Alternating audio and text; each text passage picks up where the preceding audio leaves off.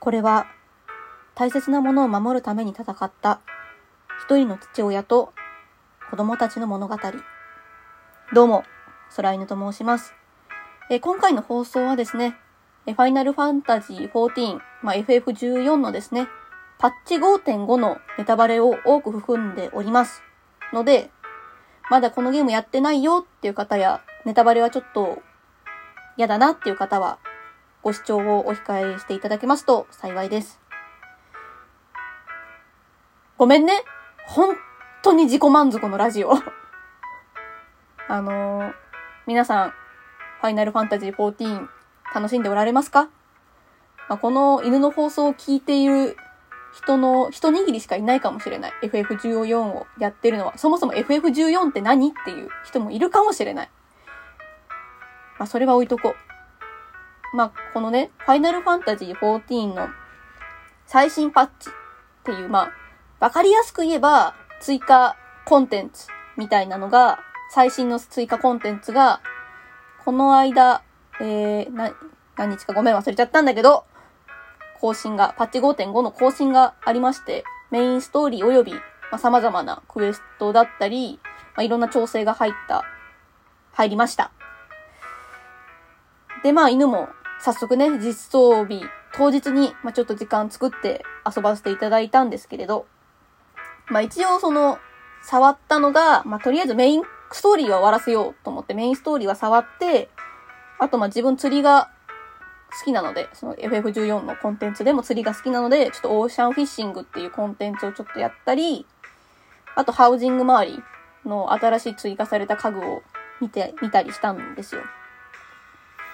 でね、正直、一番すごかった。個人的に、めちゃめちゃこれが一番出来良かったなっていうのが、ベルリト戦役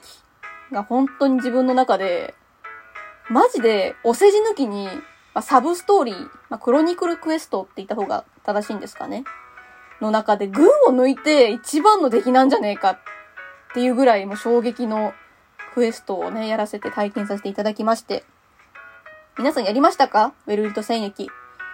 やってない方は、ぜひやってほしい。まあ、サブクエだから別にメインとは関係ないしって思ってる方もいるかもしれないけど、本当にこれに関しては、やってほしい。まあ、本当ね、よく言えばみんなや、全部のコンテンツにやってほしいのがきっとまあ、開発者の皆さんからしたらそうなんでしょうけど、犬はね、自信を持って言える。ウェルルト戦役マジでいいぞって。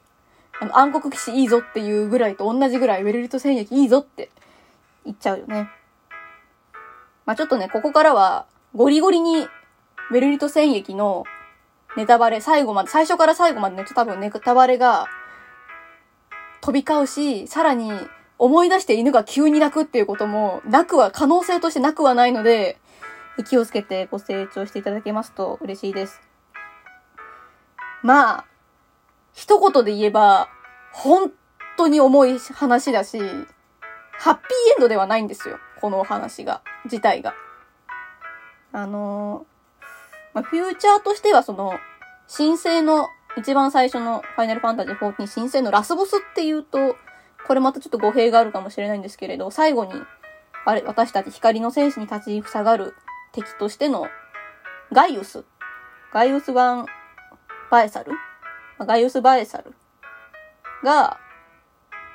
こう、主人公というか、フューチャーしたお話になっております。その、帝国側の、まあ、お話なんですけれど、なんだろうなこう、漆黒のヴィランズでも、多分特に、まあ、象徴されていたというか、割とフォーカスが当たっていた、なんだろう、一個のタイトルというか主題の一個の中に、私たち光の戦士とか、まあ、闇の戦士でもあり、まあ、エオレザヤに生きる者たち、みんながいろんな事情を持ってたり、私たちはその世界を救うために戦っている一人のね、プレイヤーではあるんですけれど、敵側にも敵側なりのなんか事情だったり、まあ、例えば信念があるわけです。あってそういう行動をしていたり、私たちから見たらその世界を滅ぼそうとしているみたいな行動をとっているんですけれど、まあなんだろう。それでも、敵側でもたとえ敵であっても、懸命に生きようとしていたとか、何か大切なものを守りたかったっていう行動理念は、まあ元をたどれば私たちと変わらないんですよね。そこに生きる一人の人間というか、まあプレイヤー、まあゲームだからこのキャラクターっていうとちょっと、まあ味気ないので、まあ一人の人間がいたっていうだけなんですよね。ただそれを私たち側の事情だけでほふってしまったりとか、まあ、敵も敵で私たちの味方を、まあ、殺したりとかね。まあ、いっぱいあったじゃん？争いが。なんかね、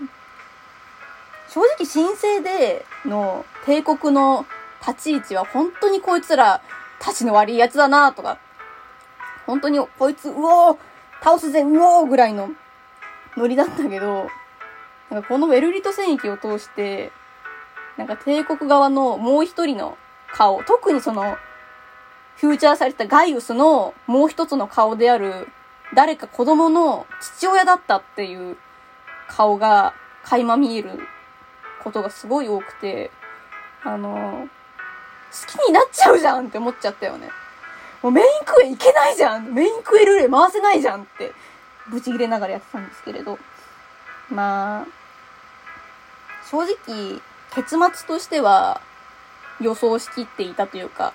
まあ一番最初のね、ルビーウェポンからサファイア、エメラルド、そしてダイヤウェポンの一連のストーリーの流れとしては、まあ、いわゆるそのガイウスの義理の子供たち、まあ、いわゆる捨てられてた孤児だった子たちを拾って育ててた子供たちが敵側の帝国のウェポンシリーズっていうまあ、兵器ですよね。兵器の開発に携わっていて、それを自分たちは自分たちのやり方で世界を救う、みんなを救うために戦うんだ、親父邪魔すんじゃねえまあ、親父は親父で、もうそんなのやめて、俺のところに帰ってきてくれ、みたいな感じのお話だったけど、みんな死んじゃったじゃん。あの、ルビーの時点で正直なんか察してはいた。あ、このウェポンシリーズやべえなっていうのは察した。もう、見た目がもう、機械っていうより生物兵器に近い、まあ割とグロテスクな見た目をしている機械、まあ、ウェポンシリーズ、数年通して生きてて、なんか、オーバーソウルモードとかっていうよくわからんことも起きるしさ、何？あの、泣いちゃったよ、もう正直。ルビーの時点で、え、え、え？ってなっても、サファイアもえ？ってなって、エメラルドもえ？ってなって、でも、5.5の一番最後の物語の終着点であるダイヤウェポンと戦うときに、今までのルビーとかエメラルドの、いわゆる討伐コンテンツの最後が、ルビーウェポン破壊作戦、エメラルドウェポン破壊作戦だったのに対して、ダイヤウェポンは、ダイヤウェポン捕獲作戦になってるんですよ。だからこれワンチャンあるかって正直思った。まあ今までその兄弟たちは、まあウェポンに飲み込まれて死んじゃったけど、せめて最後は兄弟二人とも救えるかなって思ったけど、無語すぎるよ。無語すぎるよ何が安全な場所だよって思っちゃったよ。叫んじゃったよ。だって。まあ残念ながら、お兄ちゃんは、まあ脳みそをダイヤウェポンに埋め込まれるっていうもう、鬼畜かって思いながら、やめろよ誰考えたのこのシナリオっていう、泣きながらずっとやって、でもが、そのお兄ちゃんが言ったおかげで中に操縦席に乗っていたアリーっていう、妹、一番下の妹の女の子は救われた。けど、まあ、正直幸せな終わり方かって言ったらそうじゃないし、戦い終わった後も、まあ、精神的にちょっとおかしくなっちゃって、いろんなことがわかんなくなっちゃうっていう終わり方で、ガイウスもなんか、お前俺のことがわからないのかっていう感じになっちゃって。だってガイウスからしたらさ、自分の、まあ、義理とはいえ自分の子供、一人しか救えなかった一人しかっていうか一人も救えただけすごいことではあるんですけれど、でも、死んでいく子供たちを見ちゃったわけじゃないですか。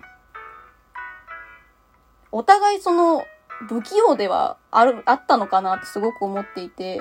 お互いがお互い本当に家族のためにとか、国のために、これからの未来のために戦っていたわけだけど、まあ残念ながら、お互いが持っていた理由もあって、分かり合えなかったって言うと変ですけど、それでも結局、最後の最後でダイヤウェポンと対峙したガイウスと、あの、ごめんね、頑張れおじさん、名前が出てこないから頑張れおじさんとのあの最後のシーンよ。頑張れおじさん、本当に握りつぶされちゃって、ああ、うん、なんかでも正直なんか、ビームで死ぬよりは、むごい死に方したから個人的にはちょっと、なんか当然の報いかなっていうと変ですけど。でもあの殺され方が一番幸せな殺され方だったんじゃないでしょうかね。本当に語りたいけど時間が足りないので、ごめん後半に続いていいですか？ごめん。というわけで、まだまだちょっと語り足りたいので、今回は犬の満足が済むまで語りたいと思います。というわけで、